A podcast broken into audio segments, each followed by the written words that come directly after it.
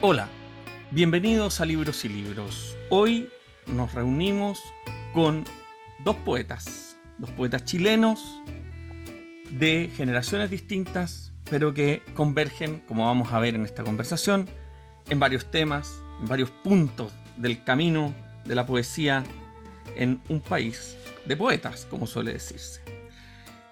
Presento primero a Micaela Paredes Barraza, quien ha publicado dos libros recientemente, uno nocturnal el año 2017 y otro titulado Ceremonias de Interior el 2019, ambos con la editorial Cerrojo. Y, por otra parte, nuestro otro invitado, Rafael Rubio, destacado poeta chileno, ¿no? premiado, que tiene ya unos 6, 7 libros publicados, Em, y que muy, muy recientemente, hace, hace pocas semanas, meses, ya de este, digamos, de este 2022, finales del 2022, publica Siervo Vulnerado, que es una selección de sus libros desde el año 98 hasta el año 2019. Eh, Rafael Rubio y Micaela Paredes convergen en este último libro de Rafael Rubio porque Micaela Paredes escribe el prólogo. Esto es una presentación muy en general, vamos a ir más en detalle en la medida que avance nuestro programa y podamos conversar con estos dos poetas chilenos que comparten hoy con nosotros.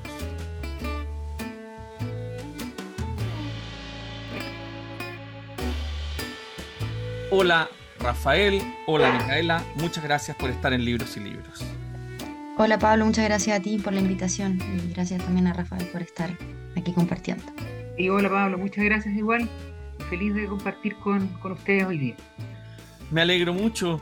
Partamos por lo que, lo que hizo que convergieran sus dos plumas, ¿no? la presentación en el prólogo del libro Siervo Vulnerado de Micaela en este libro, Rafael Rubio, que se llama Siervo Vulnerado y que es una antología de, tus libros anteriores y tiene además poemas inéditos.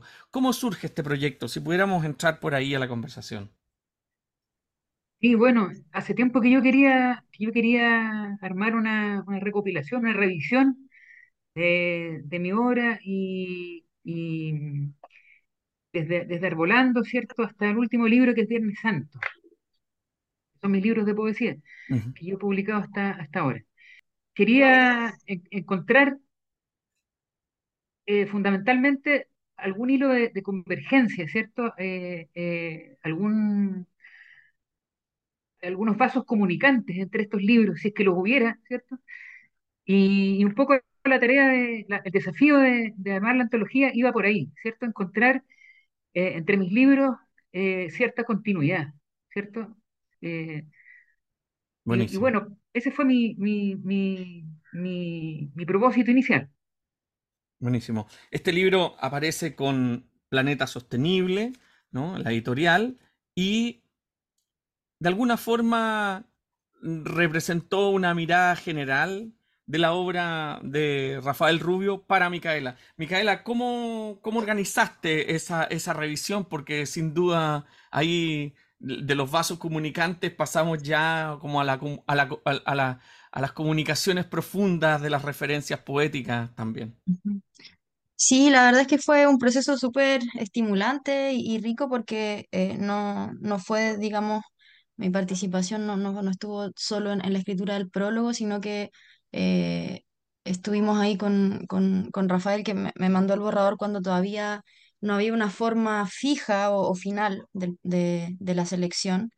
Y, hubo ahí un, peloteo de ideas en que, en que Rafa generosamente me, dejó, digamos, eh, meter la cuchara. Eh, y, hubo distintas eh, formulaciones, ¿no? Que fueron cambiando en el tiempo. primero Rafa tenía una, una articulación que no era cronológica libro por libro, sino que había una especie de relato o hilo conductor eh, que, iba, que iba entrelazando poemas de distintas épocas, con, con, ciertos epílogos que daban señales de lo que iba pasando en cada capítulo, digamos, o sección del libro.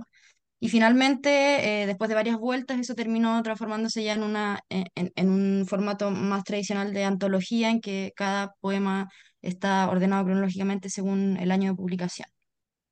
Entonces también en ese, en ese proceso fui reencontrándome con los poemas, eh, releyéndolos y, viendo ahí también cómo me iban eh, hablando de nuevo, porque yo desde, desde que empecé a escribir, bueno, tenemos va- varios años de diferencia con Rafael, yo lo conocí a él como profesor en la Católica, tuve la fortuna de que me hiciera clase, y ahí empecé a leer sus libros, hice cuando todavía estaba en pregrado una reseña de, de Mala Siembra, después también de Viernes Santo, entonces ahora reencontrarme con eso que también yo había cómo yo había leído antes, en, mis años de, de formación, la poesía de Rafael y cómo, cómo la percibí ahora con, con mis, mis nuevos intereses inquietudes poéticas, fue, fue bien bonito poder entrar desde ahí, también desde un lugar quizás más sensible, desde donde me, me, me me apelaba a mí creativamente lo que estaba percibiendo en la obra de Rafael. Buenísimo. Y Rafael, en el, en el volumen Siervo Vulnerado, hay casi prácticamente poesía en el sentido como uno estrictamente la reconoce con su silueta, salvo un texto que es más en prosa, el resto es todo poesía con esa, llamémoslo, como dicen los académicos, los educadores también, eh, con esa silueta del poema. Pero al mismo tiempo, la misma Micaela en el prólogo reconoce esa, esa profunda relación que tú tienes con el metro, con el ritmo, con la rima. ¿Cómo, cómo fue volver a mirar esta, esta larga, este largo recorrido de otros libros, esta antología, desde ese punto de vista de las de los formas, de los formatos, por decir, ¿no? Expresado en esta relación con tipos de poemas, sonetos, ya sea, incluso hay cuecas, ¿no? ¿Cómo, cómo fue eso para ti? Sí, eh, bueno, primero me, me, me, pude constatar primero que nada una, una, una curiosa coherencia interna que yo no, no sospechaba. O sea, me dio la sensación de que, de que había un, un- como una especie de, de relato que mm, podía leerse casi como, casi como un, algo que, que yo no, no, no, no, no, no, no, no quería hacer, ¿cierto? Que era un, hacer un, una especie como de proyecto de obra. Mm. Y eso me di cuenta después de releer los poemas y de ir leyéndolos en comunión, ¿cierto? Eh, y, y, a qué me refiero con esto de como, como, como un relato? Un poco en el sentido de, de que le daba Jorge Tellier a su, a su obra. La, la obra de Jorge Tellier es una obra que a mi modo de ver se puede leer como, como un solo gran poema, ¿cierto?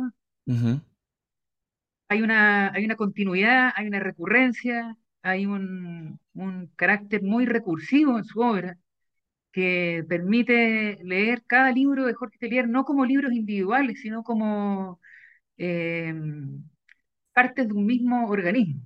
mm, Y, y- y es- y eso me di cuenta un poco leyendo mis poemas que también podían leerse de esa manera, Eh, pese a que hay una variedad, digamos, eh, intrínseca en ellos. Tú, bueno, mencionaste que, que yo trabajo, por ejemplo, con diversas formas métricas como la cueca, la sextina, el soneto, eh, los tercetos pareados. A ver, ¿qué más? Eh, bueno, hay varias más. La, la, la, la, lira también, por ahí somos una lira, un par de liras también. Pero pese a esa variedad formal, creo que hay una, hay una unidad eh, estructural y temática que a mí me, sorprendió porque no la sospechaba. Y cuando miras, di- digamos, también este proceso, de alguna forma, al igual como pudiste identificar esta relación con el órgano, digamos, de Tellier, pasa también un poco al mirar este, esta antología que ciertas, ciertas formas, ciertos metros, ciertos ritmos vuelven, ¿no? De, todo, de todo esta, de este proceso, ¿no?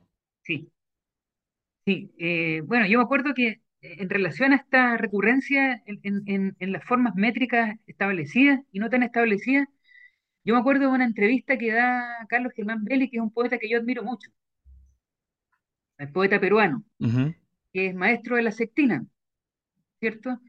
y, y- y le preguntan, le preguntan, bueno, ¿cuál es el sentido de la métrica en su, en su trabajo? Y él explica que él tiene una, bueno, vincula curiosamente una, una coyuntura biográfica, personal, vivencial, ¿cierto? Con la estructura. Y dice que él tiene una, personalidad eh, sumamente introvertida, tímida, insegura, eh, y que la métrica le permite eh, la posibilidad de refugiarse en una estabilidad. Bonito. Sí, muy bonito. Y, creo que en mi caso, guardando las proporciones, va por ahí mm. la cosa. Está bien. Y, mm. en ese sentido, Micaela, eh, en tu trabajo, los dos libros que, has publicado, Nocturnal y Ceremonias Interior, en ambos también hay una, no siempre, pero hay una vuelta, una mirada permanente a estas formas, a, esto, a estas formas clásicas, podríamos decir. Podemos usar la palabra forma clásica, nadie se va a ofender, ¿no? De, de poema. ¿Cómo, ¿Cómo es para ti la relación digamos, porque hay algunos versos que son completamente libres, pero hay sonetos. ¿Cómo es esa relación con la forma establecida, poética?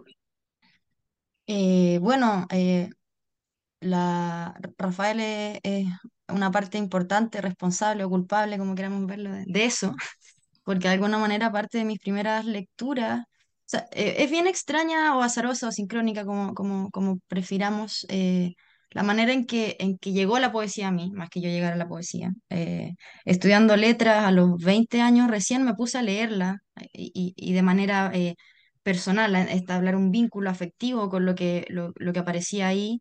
Y, mm, y, en un taller de poesía en que yo antes no tenía idea de lo que era un soneto, algún profesor, un profesor cubano, Virgilio López Lemus, que estaba de, escritor invitado en la católica en ese momento, nos hizo un taller de métrica más que de escritura. Y a mí la verdad es que me voló la cabeza, o sea, me enamoré de una manera insospechada de lo que encontré ahí en términos de, lo musical, de la locura que es entrar en, la posibilidad de improvisar en decasílabos, octasílabos, pero no desde eh, una noción así como de aprenderse ciertas reglas de, construcción, sino desde la musicalidad, desde un ritmo que se te mete por el oído y no te suelta. Eh, y empecé eh, a ejercitarme en esas formas de una manera bastante sin ninguna noción de lo que quería hacer en realidad, incorporando lecturas, en ese momento también leyendo cosas de, claro, el siglo de oro y de los poetas chilenos que, que estaban trabajando con, con métrica, Rafael, Juan Cristóbal Romero. Y, y, entonces esos dos primeros libros son sí una búsqueda de un lenguaje propio, pero mucho de eh, digerir, integrar lo que de lecturas que estaba haciendo en ese momento y de cómo eh, me ayudaban a abrir ciertas eh, dimensiones de inquietudes propias mías que estaba yo recién empezando a descubrir y que, y que claro, que como decía Rafael, la, la magia de las estructuras métricas es que te metes en un universo que te lleva y, que de pronto van saliendo cosas que uno no sabe muy bien de dónde salen, ¿no?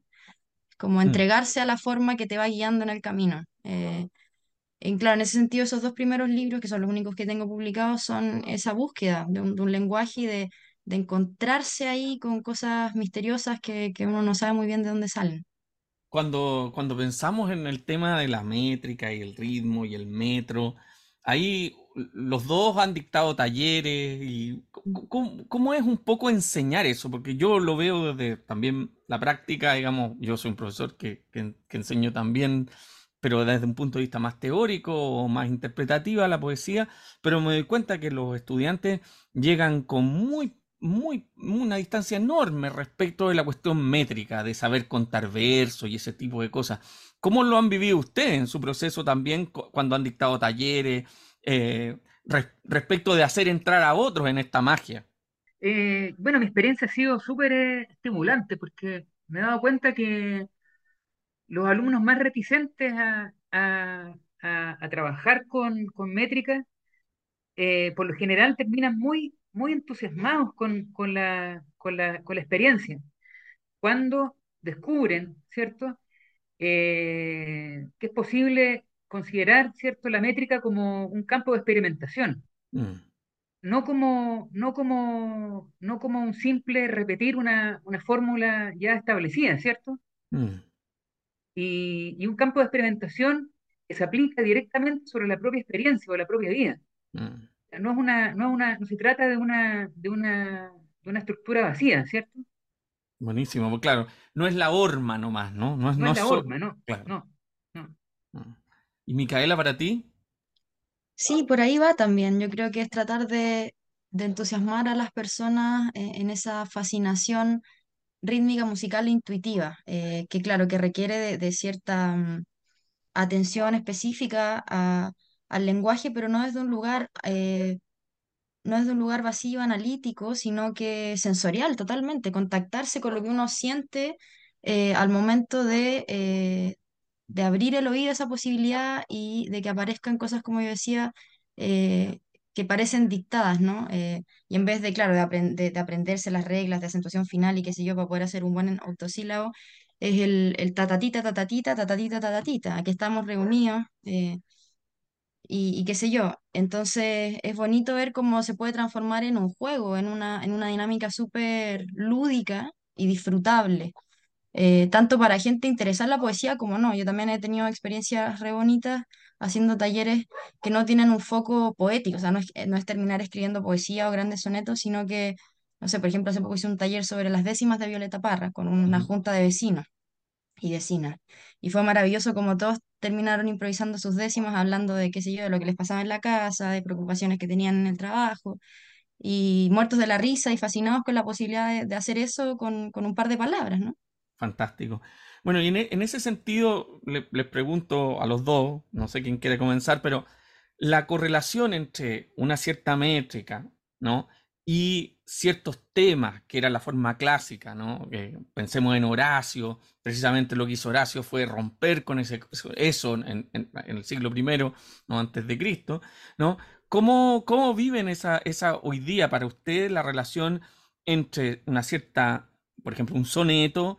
Que en general tenía una relación encomiástica o, por lo menos de celebración con, eh, con el quiebre de los formatos también, porque ¿para qué vamos a decir una cosa por otra? En, en- la obra de ambos, el, el formato o, o- estas formas clásicas también tienen sus quiebres, también tienen sus transformaciones, ¿no? ¿Cómo, cómo hacen ese juego entre, en el fondo, forma y contenido, que en, que en el caso de la métrica del poema es tan importante? Mira, la verdad es que yo en un comienzo, para mí esos eran temas importantes y qué sé yo, y yo, yo trataba como de, de explicármelo a mí misma y de leer poéticas y de tener ciertas referencias. Y la verdad es que cada vez eso me interesa menos, Ujú, eh, honestamente. Yo creo que eh, en algún momento me fasciné con, con la forma y con la posibilidad de revivir ciertos temas arquetípicos que nos atañen a toda la humanidad desde, desde que somos humanidad eh, y la posibilidad de que eso emerja y se plasme en una forma compartible con otros, a mí me fascinaba. Y es lo que me sigue fascinando en el fondo. Y ahora más, más que pensar en, en, en cómo, cómo se relacionan ciertos contenidos que aparecen en la poesía con, con la forma en que aparecen, eh, para mí es un proceso y lo ha sido siempre en realidad, súper intuitivo y necesario, eh, una necesidad vital. eh, y lo que va apareciendo ahí es bien misterioso. Yo, yo siento que, que tengo poco control sobre lo que aparece y cómo aparece cuando aparece. Eh, es como a posteriori la reflexión, pero no en el proceso mismo de hacerse. Ahora, una vez que uno sabe contar, como diría alguien, digamos, hay que aprender las tablas para después olvidarlas de alguna manera. Ah, bueno, Sí, exactamente, sí, de todas sí. maneras. Y yo creo que esa, y, y quizás ese es uno de los procesos más difíciles, el olvidarla. Quiero olvidarla, sí, es cierto. Sí, yo concuerdo con, con Micaela plenamente. Eh, agregaría que, que a mí en lo particular actualmente me interesan más los quiebres que la, que las, que lo, que la, que la comunión entre un tema determinado y, y, y una forma métrica establecida, ¿cierto? Eh, también me interesa poco en la actualidad. Ahora, sin embargo, cuando miramos en la antología, hay, hay- es fuerte, digamos, la, la recurrencia de, sobre todo yo diría en, en el caso cuando, cuando hace esos saltos a las cuecas, ¿no? Y, Sí, y, y ahí uno mira desde otro lugar lo poético, ¿no? Como, ah, sí, las cuecas se escriben y las cuecas son poemas. sí, es verdad. Es verdad. Y yo utilizo mucho, por ejemplo, la cueca triste. Ya. hago cuecas tristes, eh, cuecas, eh, no sé, un montón de tipos que, que- que escapan un poco a- al espíritu de la cueca tal, tal y como la, la concebimos, ¿cierto? Sí, eso yo creo que es súper interesante en la obra de Rafael y también de, de otros poetas contemporáneos chilenos, esa incorporación. Y yo creo que eso se da sobre todo en la cueca, ¿no? Porque la cueca tiene además una raigambre popular, está situada en una oralidad que, que no, no, no, no, no tiene mucho que ver con, con la publicación de poesía escrita. Um, entonces también esa vuelta que se le da, yo- y ahí yo percibo, y le pregunto a Rafael también, porque eh, percibo que hay ahí sí una intención distinta, porque es más, es más lúdica también, o sea, incorporar esta, esta, esta posibilidad estrófica, pero meterle temas que no tienen nada que ver con, con la tradición popular necesariamente, es como eh, literaturizarla un poco, pero de manera irónica y, y juguetona. mm, Sí, sí, claro. bueno, eh, pensemos en lo que, en lo que, en lo que hizo Link con el soneto, por ejemplo. Ese es un caso interesante, ¿eh? ujú, Lo que hizo Link con el soneto, en ciertos sonetos de- del libro París, situación irregular. El terrible Tetas Negras. El terrible Tetas Negras, por ejemplo. mm. Claro, claro. Es bien interesante eso. Ahí, ahí hay, hay clave. Eh, Y ahora cuando ustedes mencionan a Lin y, y el quiebre en, en sus sonetos, eh, el- ya Micaela en el prólogo de Siervo Vulnerado menciona muchas referencias. Y esta es una cuestión que es interesante con la poesía, la poesía en, cualquier idioma se alimenta de estas fuentes, ¿no? Ya sea por pro o por contra, ¿no? Uno mismo tiene una especie de panteón, ¿no? Y, y me gustaría ahí, eh, si Rafael, podríamos abrir esa, esa puerta y reconocer eso, eso, esas referencias que tú mismo identificas. Uno podría decir, estamos hablando de las cuecas, también estamos hablando de alguna manera también de antipoesía, ¿o no? Claro, de todas maneras, para mí la antipoesía ha sido súper importante como referente. Mucho, no solo en las cuecas, sino que también en, en otro, en otro, en, ot- en otras partes de, de- de lo que he escrito, en otras zonas de lo que he escrito, la, la antipoesía ha estado súper presente. Sobre todo en cómo Nicanor Parra aborda el endecasílabo, que Parra es un maestro del endecasílabo, entonces, eh, pero lo aborda de una manera muy particular. Eh, claro, que tiene que ver con su concepción de la, de la oralidad en el poema, de lo popular, eh, de lo pop también. Del lenguaje coloquial. el lenguaje coloquial. Sí, a mí, me- a mí me, me parece que Parra, aunque no lo parezca, está muy presente en lo que he escrito. Mm. Y, ah, y tu pregunta era, Pablo, ¿cuál? La de los referentes. Ah, sí, los referentes, sí. Bueno, yo primero partiría como por, lo- por los referentes que me han influenciado, o, o los que no, yo noto que han ejercido una influencia sobre mí. Ujú. Y, y ahí está, de todas maneras, pongamos eh, los poetas del siglo de oro, eh, pero en particular San Juan de la Cruz, eh, Quevedo y Góngora. Garcilaso. Bueno, Garcilaso no es, no es del siglo de oro, pero, Sí. Pero digamos que esos poemas, y, y agregamos Garcilaso del Renacimiento, ¿cierto? Sí, esos poetas son para mí fundamentales. Luego yo me salto a, a- hablando de poetas de habla hispana, ¿cierto? Eh, me salto a, a la generación del 27. Ya. Sí, eh, por ejemplo, mucho eh, García Lorca, Miguel Hernández, eh, Luis Cernuda, Mm. Eh, harto Luis Cernuda. Ujú. eh, luego poetas hispanoamericanos, eh, Vallejo por sobre todo, pero también el maestro de Vallejo que fue, que fue un poeta peruano poco conocido, que es, eh, pero muy interesante, que es un poeta sim- como de onda simbolista, que fue, Martín Adán. bueno, Martín Adán es uno, Martín Adán es uno, y el otro es José María Eguren, Ah, sí, pero Martín Adán vino, vino un poquito después de Vallejo, José María Eguren estuvo antes de Vallejo. Y también que- otro que es el poeta eh, de, eh, de- del el famoso poema en Un, que es un poeta mm, uruguayo.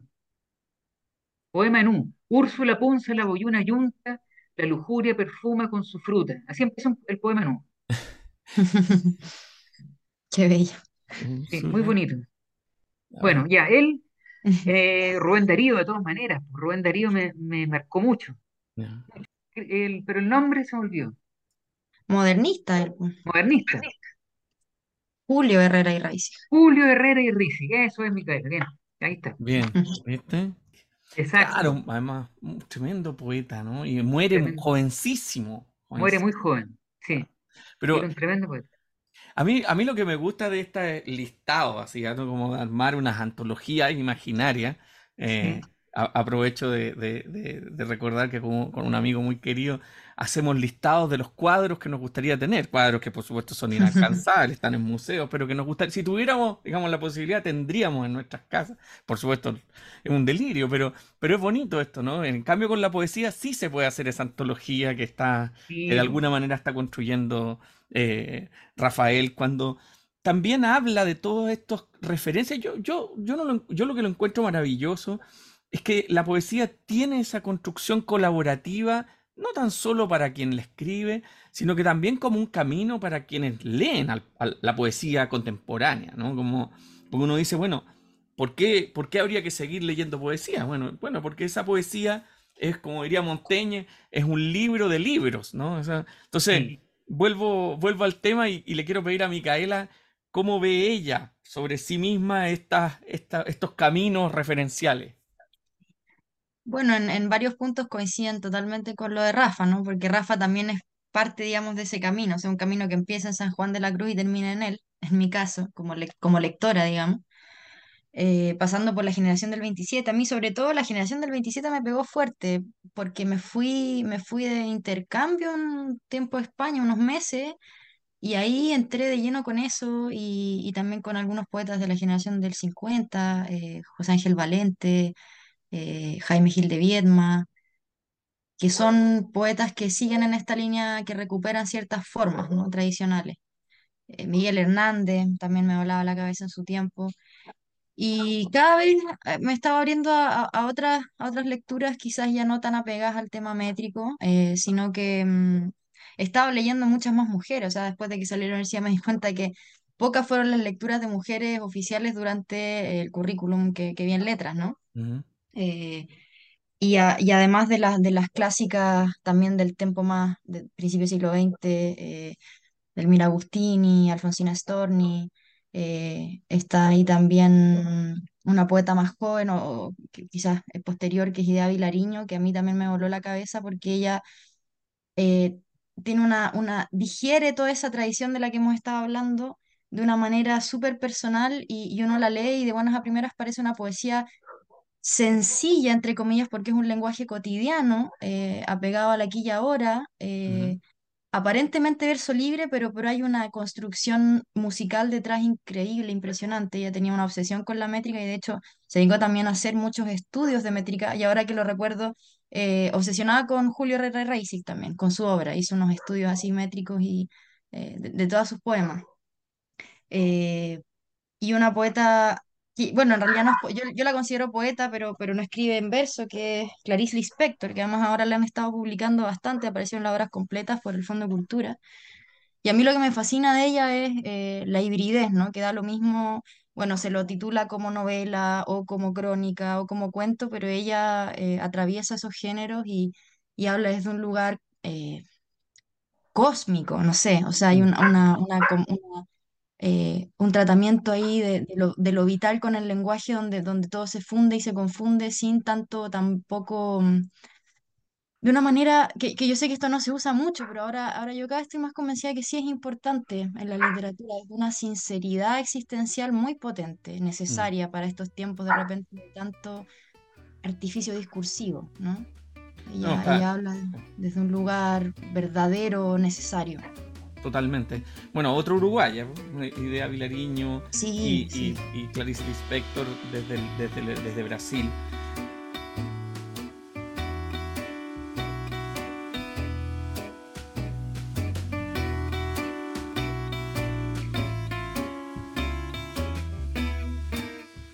Como, como, de alguna manera se va confluyendo en la conversación, estamos hablando, y alguien podría decir, salvo de Quevedo, que, que poco y mal supo organizar sus propias publicaciones, eh, de, autores que, escriben libros. Y, les quiero preguntar sobre eso, ¿no? Porque ustedes también están en ese proceso. Eh, Rafael, más largo, de más largo tiempo. En esto, Micaela ya lleva dos libros. ¿Cómo, ¿Cómo ven el proceso de la construcción del libro, de la publicación del libro de poesía? O de poemas, que ahí hay discusiones también. Sí. de la, de la publicación de poemas, de libros, en po- de perdón, de poemas en libros, ¿cierto? Sí, sí. Sí. Bueno, creo que publicar, publicar libros de poemas, eh, desde algún punto de vista podría ser considerado como una especie de, de o- o podría caer en el peligro, ¿cierto?, del anquilosamiento. Bueno, es un riesgo que se corre, ¿cierto? De escribir para publicar, dices tú. De escribir para publicar, Ah. ¿cierto? Mm. Tal vez, tal vez, tal vez lo ideal sería dejar que los poemas eh, permanezcan en una especie de limbo y, y que puedan ser intervenidos libremente y, el tiempo que fuera necesario, sin necesidad de anclarlos, ¿cierto?, en una, en una exposición eh, donde, donde estén eh, de alguna manera fijados, ¿cierto?, para siempre. Mm. En ese sentido, hablo en- de- me, me- me parece que podría, un riesgo podría ser el, el, el, el, el, el- el anquilosamiento. Mm. Mm. Eh, ahora, ¿qué se gana publicando poemas? No lo sé en realidad. En realidad no lo sé. Pero supongo que es el, el compartir con, con, con los, con el prójimo, ¿cierto? Con, con- con los prójimos, una, una, una parte de la, de la, de la, de la propia vida, ¿no? Mm. Eso. Y Para ti, Micaela, ¿el proceso cómo es? Mira, es una buena pregunta. Yo creo que hoy en día también estoy cada vez más como, creo que, que es bien poco necesario publicar libros o, o se ha convertido en un ejercicio, en un ejercicio muchas veces vacío, ¿no? A mí me pasó que los dos primeros libros se publicaron de una manera como un poco azarosa, ¿no? Yo, o sea, claro, lo busqué porque, porque tuve contacto con el editor y, y de alguna manera quería que pasara algo con esos libros, pero fue desde un lugar bien inocente, sin un proyecto de libro, porque en realidad más que yo eh, pensar en el libro como, como objeto, como, como, eh, como universo así completo, eh, con un orden. eh, tenía un conjunto de poemas que, que este mismo editor me ayudó a ir ordenando, a que tomara forma de libro, ¿no? Eh, y eso mismo pasó un poco con el segundo, un puñado de libros que se, de, de poemas que se escribieron en un tiempo existencial concreto y que, y que confluyeron porque tenían temas parecidos, porque estaban conectados con, con las mismas cosas y pudieron llegar a funcionar como libros. Pero, pero yo creo que yo más que, que escribir libros, escribo poemas, Mm. textos que, que después terminan transformándose en libros porque, bueno, porque es, es la manera de agruparlos. Y, y creo que hoy en día igual se cae harto o se está cayendo harto en, en, en este hecho de, de armar libros eh, a priori con un tema muy específico, con, con todo un planteamiento de repente intelectual, analítico, teórico sobre ciertos temas, Mm. contingentes o no. eh, y eso puede llegar a tener ciertos eh, beneficios, pero a la vez eh, cosas que, que, nos alejan quizás de lo esencial, que es lo que, lo que decía Rafa, que para mí sigue siendo lo, lo primordial, que es compartir desde un lugar em, sensible, eh, una perspectiva de mundo y que si llega a tocar a otro, fantástico, pero, pero esto de establecer así como discursos en torno a temas a través de, del verso, por ejemplo, o de la prosa, eh, o sea, eso, eso quizás mejor dejémoselo a, a los ensayistas o qué sé yo, pero, pero, pero de pronto se ha vuelto algo medio programático, lo de escribir libros en torno a temas y, y con, con una estructura muy fija y determinada a priori. Sí, Interesante, porque en el fondo, Rafael, lo que tú mejor, encontré la palabra que mejor eh, es, es que petr- se petrifica el poema en el fondo, Ujú. ¿no? claro, claro. Pero, pero ahí estoy pensando en el amigo Pedro Lastra, por ejemplo, el poeta chileno, ¿no? Que, que republica y recorrige tú mismo en la versión esta de Siervo mm, Vulnerado, ¿no? Al Vulnerado, sí. final pones una notita sobre que ahí estuviste, ¿no? Em, volviendo sobre los poemas, ¿no? Sí, es que, pucha, a mí la tentación de, de corregir mis propios poemas es súper grande. Eh, entonces, mm, mm, permanentemente estoy encontrándole la pata coja, digamos. Mm, Sí, y trato de, de ajustarlos a veces, en, en algunas ocasiones, ajustarlos a, a, desplazamientos de mi propia experiencia, ¿cierto? Pensando en, en- en el curso que va tomando mi propia experiencia. mm, Y eso va cambiando a lo largo del tiempo y por lo tanto los poemas que de alguna manera nacieron de una circunstancia determinada también van exigiendo una actualización. Mm. Está interesante eso, Rafa, porque claro, o- otra perspectiva posible sería todo lo contrario, ¿no? Así como terminar de pulir la joyita hasta que quede perfecta en su forma final fija, pero no, el, el hecho de corregir como una, una manera de actualizar el poema eh, en concordancia con, con el tiempo vital está, está potente eso. Mm. Yo creo que eso es lo que tiene sentido hacer, pues, si no... Y en ese, y en esa, en ese proceso, en esa experiencia que están describiendo usted, n- no- desconozco si Micaela tiene este tipo de experiencia, pero tú viviste la experiencia de escribir un libro infantil. Sí, Publicaste con Ecaré, con Ecaré. se llama Un día Un día, soleado. un día soleado, que tiene Sí, ilustraciones de Gabriela Lyon, el sí. 2018. Cué- ¿Cómo fue esa experiencia, Rafael? Ah, bueno, esa experiencia fue súper bonita y fue mágica porque no la he vuelto a, no la he podido volver a repetir en realidad. Eh, yo nunca había escrito para niños. Ya. Fue la primera vez que yo escribí para niños, me lo pidieron de la editorial, o sea, eh, no, no- no surgió en principio como una iniciativa propia, ¿eh? sino que la editorial me lo planteó. Pero mira, Sí, la editorial me lo planteó y yo lo primero que hice fue, bueno, esto tiene que surgir de una experiencia personal, eh, para que sea genuino, mm, digamos. mm, Entonces yo pensé en mi hija que tiene, que en esa época tenía, tenía como seis años. Y entonces el personaje principal del libro es una niña que se llama Rafaela, igual que mi hija. ya. Y entonces imaginé un paseo con ella eh, por las, por las calles de Santiago eh, y inventé otro personaje que era un perrito, un perrito que se llamaba Simón, que la acompañaba en esta correría por, la- por, la- por las calles, por, la- por los barrios de Santiago, por lugares emblemáticos de Santiago, el Museo de Bellas Artes, el Mercado Central, eh, el río Mapocho. Ujú, Eh, entonces, bueno, luego eh, elegí el tipo de lenguaje que iba, a, a- a trabajar y se me ocurrió que esto tenía que ser un relato, ¿cierto? Un relato y la, la forma métrica, el verso que más se, más se ajustaba a, la a la dinámica del relato del octosílabo. Entonces lo, decidí estructurarlo eh, en torno a coplas, en de- coplas octosílabas. O sea, los versos pares riman entre sí y los impares quedan libres. Ya. Y todos los versos de ocho sílabas. Y vamos a decir una cosa importante, que el español de Chile se lleva muy bien con esa forma. Muy bien, muy bien. Es como, es como lo, lo natural, entre comillas, ¿cierto? Mm, Sí. Resulta muy natural, muy fluido. Y tiene que ver con que en el español eh, la cantidad de sílabas que hay entre, entre dos pausas, ¿cierto? El promedio eh, es de ocho sílabas más o menos, ya, en el habla natural. digamos. Eso es el grupo fónico medio que se llama, ya. ¿cierto? Y, y entonces, bueno, de ahí surgió este libro, pues, Pablo. Pero qué bonito. Y el trabajo con la ilustración, ¿qué, qué- cómo viviste esa experiencia cuando se junta, digamos, la imagen y el verso? Ah, también fue muy bonito, porque bueno, aparte que Gabriela es una excelente ilustradora, una niña con mucha sensibilidad y logró, a mi modo de ver, a mi modo de ver, captar muy bien la, la- la esencia del relato. Y, y el dibujo que hizo de mi hija se, parece- se parecía bastante a mi hija en realidad, sin haberla visto nunca. Qué bonito.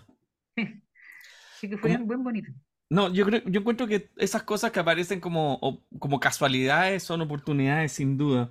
Y, y, y en, y, digamos, y yendo hacia el, el, el tema de, de, de dar, plasmar, me gustaría que, que no quedara dando vueltas solo la idea de la corrección como una especie de a largo plazo, de mirada a largo plazo respecto de los propios poemas, sino que me gustaría preguntarle por una cuestión que siempre es importante en la poesía y en, y en el arte del escribir siempre, que es la cuestión de la corrección. ¿Cómo viven esa experiencia durante la escritura? ¿Cómo, el, cómo viven el ejercicio de la corrección? Para mí eh, no, no hay corrección, sino que lo que hay es escritura. Y la escritura implica un ejercicio necesariamente de permanente revisión y, y- y reescritura. ¿cierto? Sí, la, la escritura es reescritura al mismo tiempo. Mm, Y es casi, es casi, eh, es, eh, es al mismo tiempo. Ya. Es escritura y reescritura al mismo tiempo. Sí, Mm, sí, entonces yo lo veo en ese sentido. Bueno, Florior Pérez enseñaba, que es poeta, ¿cierto? Un gran poeta y, y profesor también, en sus talleres siempre llegaba con una goma de borrar, Mm, una goma larga de borrar, grande. Y entonces él decía, lo que vamos a hacer en este taller no es escribir, sino que es borrar. está bonito. Sí, llegaba con su goma a borrar y él enseñaba a borrar. No enseñaba a escribir, enseñaba a borrar. El, el pentimento, ¿no? El Eso, arrepentimiento, digamos, que es tan importante en el, en el ejercicio. Y para ti. Mira, para mí se ha dado hasta ahora, porque también las cosas cambian y siento que han cambiado, de hecho. para mí se dio, por lo menos en, en los poemas de Nocturnal y de Ceremonia, eh, el proceso de, sí, de escritura, reescritura, revisiones finales, pero todo dentro como de un marco eh, temporal, vital, como una cápsula, ¿no? Todo dentro de un momento preciso y en algún momento ya solté los poemas eh, después de varias revisiones, de, de varias reescrituras, de cambiar palabras, de borrar, de agregar, etcétera, etcétera. Pero ya eh, después de, de publicado, sobre todo, ya, ya después de que los solté, digamos, los solté y, los- y siento que los solté para siempre, quién sabe, quizás no. mm, Pero no he vuelto sobre esos poemas, es como que ya siento que cumplieron su ciclo o que están ahí dando cuenta de un momento específico y que, claro, quizás volver sobre ellos sería transformarlos en otra cosa mm, que tenga que ver con lo que me está pasando ahora, pero, pero no, me- no, no, he, no he sentido esa necesidad, ¿no? Y, y es loco porque antes también yo desde un, desde un lugar quizás más teórico o como lectora pensaba que era súper importante eso, ¿no? El, el- el- la revisión permanente de lo escrito y, y- y llegar a, a ciertas, eh, a que cuajaran de una manera eh, ideal. Y obviamente en el camino eso, es, esa idea se fue diluyendo y, y además por la lectura de, de, de- de- poetas, mujeres sobre todo también, eh, me doy cuenta de que, de que de pronto la revisión no es tan esencial, fíjate, no sé, es como que el poema, a- aunque suene, puede llegar a sonar medio naif, pero, pero, pero cuando se da como real necesidad, surge, se engendra, tiene su proceso y, y queda ahí, ¿no? mm, Como, como, como un ente ya aparte de uno eh, y, y tengo la, la sensación de, de que así quiero empezar a experimentar eh, mi propia escritura, ¿no? mm, Como, como una necesidad que tiene su momento de, de gestación y que ya después no me pertenece. mm. Esto, Oye, esto, Mica- es- Micaela, ¿Mm? ¿sí? disculpa, Micaela, ¿sabes que me acordaste de un poema de, de Gonzalo Millán? ¿Ya? Que no me acuerdo cómo se llama, pero dice algo así como escribir como el gato lame su pelaje, a- así con esa, con esa naturalidad Mm, y- Está bueno. sí. maravilloso. Ojalá algún día alcancemos esa, nos, re- nos reencontremos con nosotros mismos de esa manera, como el gato lamiendo su pelaje. Y, Pero y- y esto, y esta, y esta imagen que ha recuperado Micaela de, de ge- gesta- gestativa o gesta- de mm, gestación, me permite preguntarles a ambos, y porque voy a llegar a la pregunta acerca de la interpretación del poema, pero no todavía. Primero les quiero preguntar sobre una cuestión que en ustedes es muy recurrente en sus dos libros, no es por supuesto para cerrarlos a eso, pero ¿qué es el tema de la muerte? ¿No? Que uno podría decir, bueno, la poesía desde Safo, ¿no? eh, Anacreonte, ¿no? Por supuesto, siempre la muerte está presente, pero, pero ahí, recurrentemente en Nocturnal, de Micaela Pared, y Ceremonias de Interior, así como en Siervo Vulnerado, que reúne los poemas de Rafael Rubio, uno ve, ¿no? Ese, podríamos llamarlo, yo sé que la palabra es un poco fea, pero ese tópico, ¿no? Literario con potencia. Micaela, ya que tú pusiste la imagen de la gestación, ¿cómo mm. ves también esa de la muerte? Sí, mira, en mi caso eh, es bien extraño, yo no, no me lo explico mucho porque yo eh, en, en mi biografía personal, digamos, he tenido re poca eh, experiencia concreta con la muerte, o sea, no nace desde ahí, no nace de, de la vivencia de pérdidas concretas que me hayan llevado a tener la necesidad de escribir sobre la muerte, sino que es una muerte eh, que me vincula como con temas, una, la, la muerte simbólica, la, la muerte la muerte que nos ocurre todos los días en los procesos de transformación psíquica, afectiva, emocional, ¿no? Yo creo que nacemos y morimos varias veces en la vida y, y, y a mí el tema de la muerte me agarra por ese lado, ¿no? Ese, ese lado también medio ancestral de, de sentir que, que la vida en sí misma es todo el tiempo muerte y resurrección, ¿no? mm, Eh, eh, y, y es algo que ha ido surgiendo y que de hecho ahora que tú lo planteas me doy cuenta que claro, sí, en realidad parece que la muerte está como bien presente o ha estado presente en, en lo que he escrito hasta ahora. pero es de un lugar que no, que no comprende y que, y que está lejos de ser voluntario, ¿no? Como, eh, Para ti, Rafael. Sí, para mí sí, a diferencia de Micaela, la muerte estaba muy presente a nivel biográfico. Yo tuve, he tenido dos pérdidas grandes eh, de, de- de mi padre, de mis dos padres, de mi padre biológico, Armando Rubio, que era poeta, y de mi padre adoptivo, Pedro Izaguer, a quien dediqué el libro Luz Rabiosa, que a todo esto salió reeditado hace poquito tiempo, en la editorial eh, de, Valparaíso. Y, ah, En la editorial UB. en la editorial UE. Mm. Y han sido dos muertes muy, muy, muy, muy marcadoras, digamos. Una porque ocurrió cuando yo tenía apenas cinco años, y claro, perdí a mi padre, mi padre sanguíneo, y después la muerte de mi padre adoptivo, ya yo tenía mucha más edad, eh, fue una muerte que me marcó muchísimo. Y a nivel literario, hay dos libros que, que me han marcado mucho, que hablan de la muerte también. Uno, que es El Requiem de Humberto Díaz Casanueva, que habla de la muerte de la madre. Y eh, el poema clásico, ¿cierto?, de Miguel Hernández, que es la elegía a, Ram- a- a Ramón Sijé, Mm.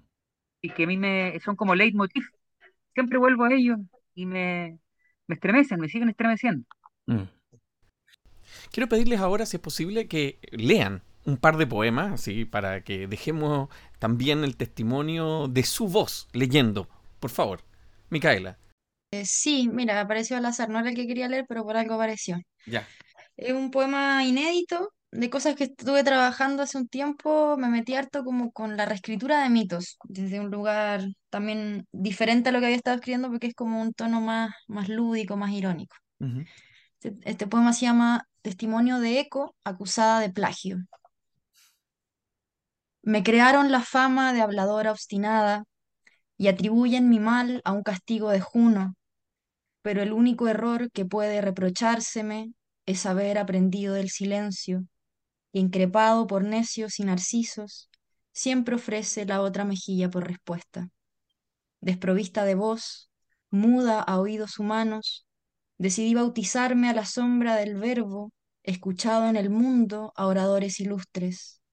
No es tarea sencilla imitar la cadencia de un alma atormentada y no errar en ningún acento. Camuflada entre sílabas de raíces remotas, me fundí en el destello que le ofrecen las aguas al que sufre de exceso de talento y no hace otra cosa que escribirse profusas elegías a sí mismo. Quisiera ser el poema irrealizable donde buscan reflejo los poetas hastiados. Más de uno cayó por mi voz seducido y creyó enamorarse, cuando solo encendí con palabras su amor propio. No hice más que valerme de acordes que los bates también toman prestados a la música madre anterior a la noche, sin derechos de autor. Eso. Precioso. Oh, qué buen poema, Qué buen poema. Tremendo. Tremendo a los narcisistas nos golpea. Nos golpea. Excelente. Muy bueno. Bien, Rafael, es tu turno. Sí, yo voy a leer, eh, voy a leer un poema que, escucha, no sé qué le voy a leer. A ver, eh, ahí está. Arte poética.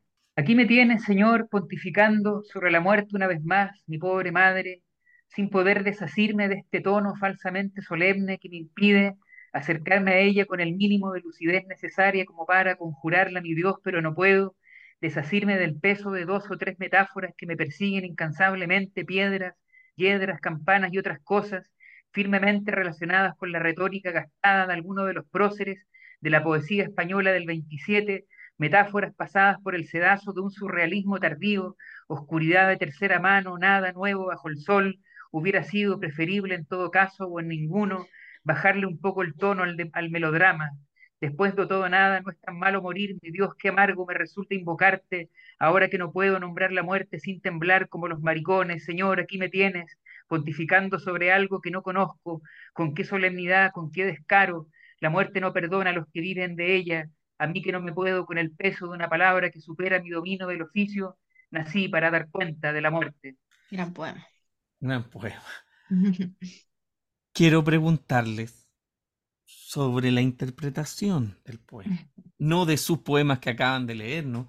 Sino sobre cómo yo lo pienso porque hago clases de esto y, intento motivar, digamos, la lectura, cómo, cómo se aborda el poema, por decirlo de alguna manera, suena como de gesta marítima, pero cómo se aborda el poema, cómo ustedes transmiten en sus talleres, cuando dan clases, cómo invitan a la interpretación del poema. Es una cuestión que me parece que hoy día, que yo converso con mis jovencísimos estudiantes en la universidad y vienen con muy poca experiencia de lectura de poesía. Entonces, ¿cómo, cómo han resuelto ustedes esto? ¿Cómo lo enfrentan?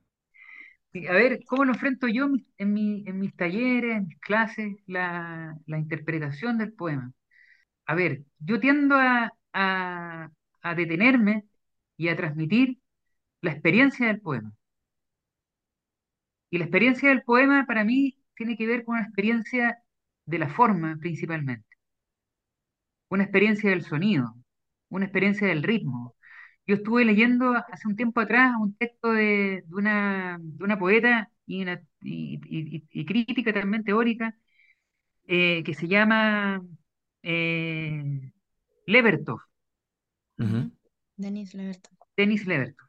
Y Levertov, en uno de los textos que tiene sobre la forma, creo que se llama Apuntes sobre la forma, estoy seguro, planteaba que, que para ella toda la textura fónica del poema, toda la textura rítmica, ¿cierto? Eh, funcionaba como una onomatopeya extendida de la experiencia. Mm. Y de eso me agarro yo, un poco. Descubrir esa, esa, esa, esa onomatopeya y transmitirla, ¿no? Potente. Mm. Mira, para mí es un tema complejo porque eh, yo siento que en, el, en, lo que he hecho hasta ahora eh, como lectora de poesía y también como profe, las veces que me ha tocado, también desde un ámbito casi siempre muy académico, ha terminado por hastiarme un poco, ¿no? Eh, antes yo también estaba muy preocupada o, en algún momento me voló la cabeza pensar, claro, en esto de las poéticas, de la forma, de por dónde aproximarse al poema, de cómo se lee el poema, del lenguaje, de la, qué sé yo. Y cada vez estoy más convencida, y porque también me da la libertad de hacerlo así, de, de ampliar también eh, eh, la lectura del poema hacia, hacia círculos no académicos, no literarios necesariamente, en que el sentido para mí de, leer un poema es que, es que te pase algo con el poema, si no te pasa nada, eh, quizás la forma de aproximarse es justamente eh, a partir de, mm, de, encontrar ciertos elementos que te llamen la atención, que te remuevan, y ahí entrar en la parte más como analítica de qué es lo que está pasando aquí que me mueve, ¿no? Mm. Será una, una, cierta, como decía Rafael, una cierta ritmicidad, una sonoridad que genera ciertas cosas, será una constelación de palabras o, o campo semántico que me lleva a cierto lugar. Pero la verdad, la verdad es que a mí cada vez me interesa menos leer el poema como poema o llegar a una exégesis eh, eh, analítica de lo que ahí hay si es que a mí no me pasa nada con el poema, ¿no? Entonces yo creo que, que, que cada uno no en un ámbito académico, por supuesto, ni crítico, eh, pueda aproximarse desde el lugar más personal posible, a, ver qué le pasa con eso que hay ahí, con ese conjunto de palabras que están transmitiendo algo o no. Mm. Eh, pero si, el poema no, si el poema no te conecta con la vida, entonces no sirve para nada. Bueno, estamos de acuerdo, sí, de todas maneras. Sí. Resguardando, como dicen bien ustedes, resguardando el ámbito académico donde uno se ve forzado. Exacto. Lamentablemente, Pablo, a ti te toca. te toca ahí. Hacer que el poema hable. Exacto. Mm. Que es bonito también, ¿eh? Sí, a mí me gusta, a mí me gusta eso. bueno, estimados Rafael Rubio y Micaela Paredes Barraza, muchísimas gracias por haber estado en Libros y Libros, compartir nuestros auditores esta, este, esta sesión, esta, esta reunión en la que converge la publicación por, eh, del, volumen Siervo Vulnerado, con una selección del autor y prólogo de Micaela Paredes en Planeta Sostenible de la obra de Rafael Rubio, desde su primer libro Arbolando en 1998 hasta reúne poemas inéditos, pero eh, también reúne Viernes Santo que salió en 2019. Y agradezco también a Amiga de la Pared Barraza que ha publicado Nocturnal y más recientemente Ceremonias de Interior con Cerrojo Ediciones. Muchísimas gracias por haberme acompañado en este programa Libros y Libros. Muchas gracias. Muchas gracias. Muchas Pablo. gracias Pablo por la invitación y la conversa. Muchas gracias a nuestros auditores. Será hasta una próxima oportunidad. Soy Pablo Quiminato.